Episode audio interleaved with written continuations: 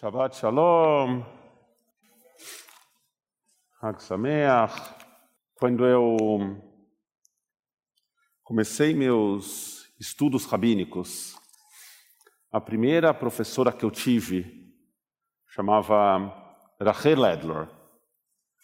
Tem uma história curiosa do meu primeiro dia de aula. Terminou a aula e eu com aquela chutzpah característica dos brasileiros, né? A gente tem uma proximidade maior com os nossos professores. Nos Estados Unidos tem uma distância que eles mantêm dos alunos. Eu cheguei para ela e perguntei, como eu devo te chamar? Rachel ou Rachel? Né? Eu estudava nos Estados Unidos. Ela olhou para mim e falou, você, Dr. Adler. Depois ela virou Rabina, então agora é Rabbi Dr. Adler.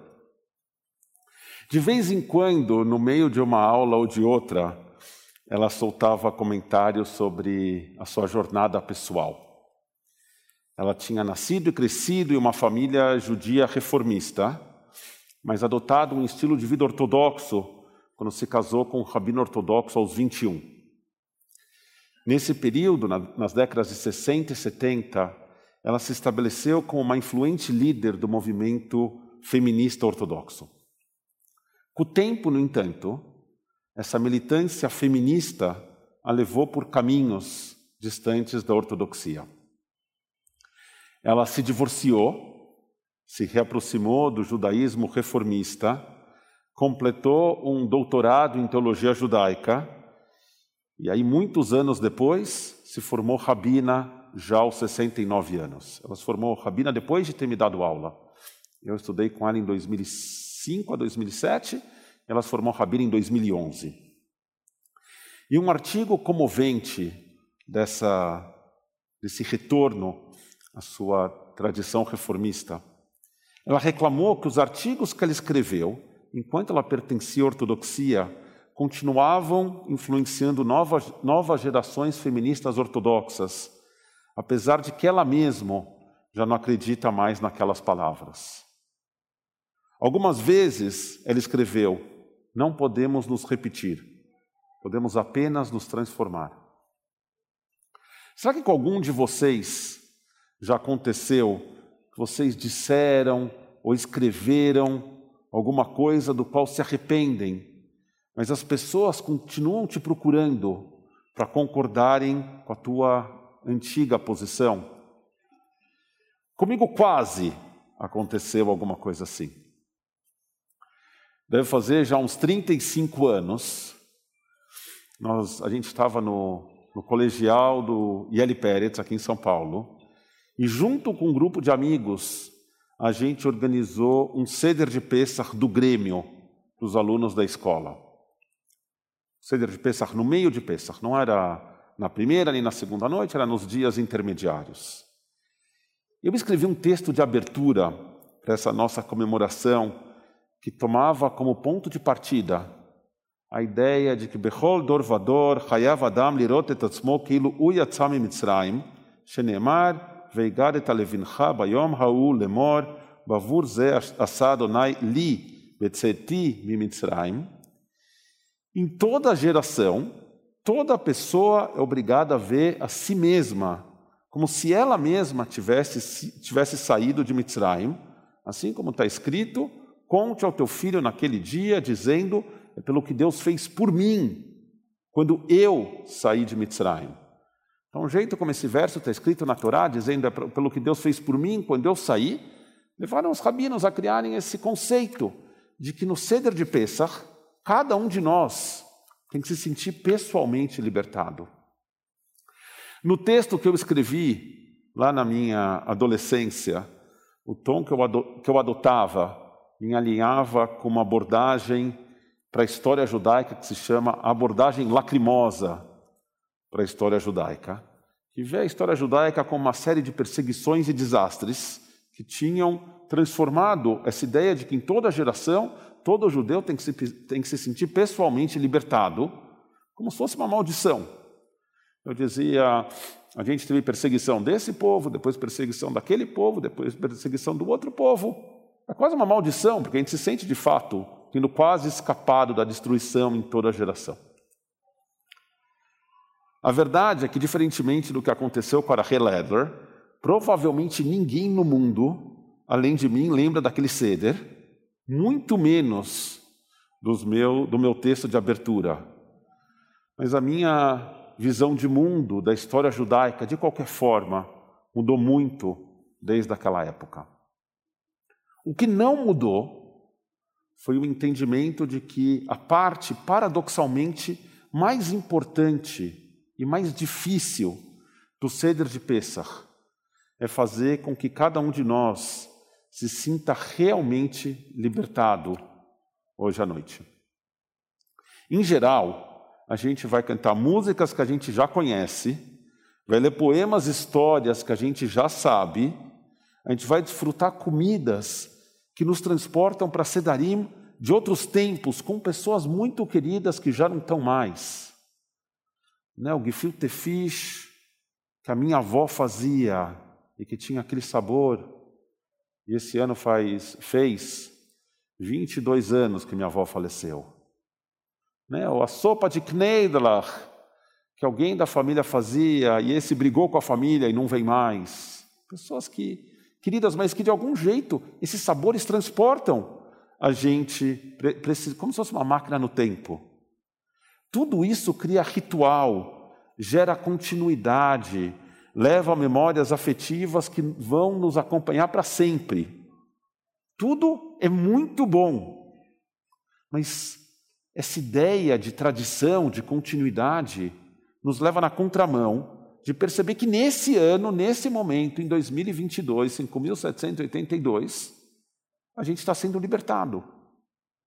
Porque para isso, esse ceder precisava ser radicalmente diferente do ceder do ano passado e do ceder do ano retrasado. Esse senso de continuidade vai na contramão dessa ideia. O rabino Arthur Waskal conta que para ele tudo mudou no ceder em 1968, o ano em que Martin Luther King Jr. foi assassinado, exatamente uma semana antes do Pesach. Ele estava a caminho de Nova York, para ir passar o Pesach com o Rabino Heschel, ele foi assassinado uma semana antes. Naquele ceder, naquele ano, em 1968, em Washington, onde o Arthur Waskell morava, tinham tropas federais ocupando os bairros negros para evitar distúrbios. E foi nessa situação que as coisas começaram a mudar para ele. Nas próprias palavras do Rabino Waskell, em algum lugar dentro de mim mais profundo que o meu cérebro, a respiração, meu sangue começou a cantar. Este é o exército do Faraó. Estou voltando para casa para fazer o ceder. Sim, nas ruas está o exército do Faraó. Estou voltando para casa para fazer o ceder. De novo, não. Nunca mais uma bolha no tempo. Nunca mais uma recitação ritual antes da vida real, da refeição real, da conversa real. Pois naquela noite, a própria Agadá, a contação da nossa escravidão e da nossa liberdade, tornou-se a verdadeira conversa sobre a, vida, sobre a nossa vida real. Os alimentos rituais, a amargura da da erva amarga, o pão pressionado pela opressão de todos, o vinho da alegria na luta, tornaram-se a verdadeira refeição. Pela primeira vez, paramos no meio do próprio Magid para conectar as ruas com o Seder. Todo ano, desde que, desde que aprendi a ler, recitava a passagem que diz: em toda geração, todo ser humano é obrigado a dizer, nós mesmos, não apenas nossos antepassados, saímos da escravidão para a liberdade. Incrível. Não todo judeu, mas todo ser humano. O esforço do Rabino Waskal, que perpetuou esse, esse, essa experiência desse primeiro ceder, numa Agadá que chamava de Rainbow Seder, o Seder arco-íris, e que desde então transformou a experiência dos, dos Sedarim criativos nos Estados Unidos. Mas mesmo antes disso, o esforço do Rabino Askal tem sido o esforço do povo judeu ao longo de toda a nossa história, e se perguntar como a saída de Mitzrayim conecta com a vida que a gente está vivendo hoje. Para os Hassidim, Pesach era a oportunidade de se libertar das amarras do ego hiperinflado, o verdadeiro Hametz. Para sobreviventes do Shoah, eles encontraram relevância no ritual, imaginando que os capatazes do faraó tinham insígnias nazistas. Os Halutzim, os pioneiros sionistas que voltaram para Israel no começo do século XX para colonizar a terra, imaginaram que o Raham, o filho sábio da Agadá, era um jovem do kibbutz, pronto para largar os livros e sujar a sua mão com a terra. Para as vítimas de violência doméstica hoje em dia, pensa a chance de sonhar com dias diferentes para falar sobre a sua condição de opressão, sem despertar a atenção do opressor. Para os meus avós, imigrantes da Europa Oriental, Pesach era a condição de falar da condição deles, tendo fugido de uma situação terrível. E apesar disso, muitas vezes sentindo falta dos aromas, dos sabores, do idioma da terra que eles tinham abandonado. O processo continua. Todos os anos tem novas Agadot sendo publicadas com textos inovadores e tradicionais sempre buscando relacionar a liberdade com a nossa situação pessoal.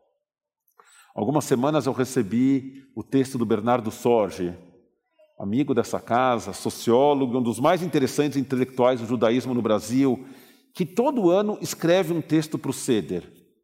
Dessa vez, ele relaciona a atitude arrogante do faraó com o conflito entre a Rússia e a Ucrânia e com o momento político que a gente vive no Brasil. Behol dor vador, hayav adam lirot et atzmo, keilu hu yatzam mitzrayim, שנאמר והגדת לבנך ויום ההוא לאמור בעבור זה, בעבור זה עשה אדוני לי בצאתי ממצרים.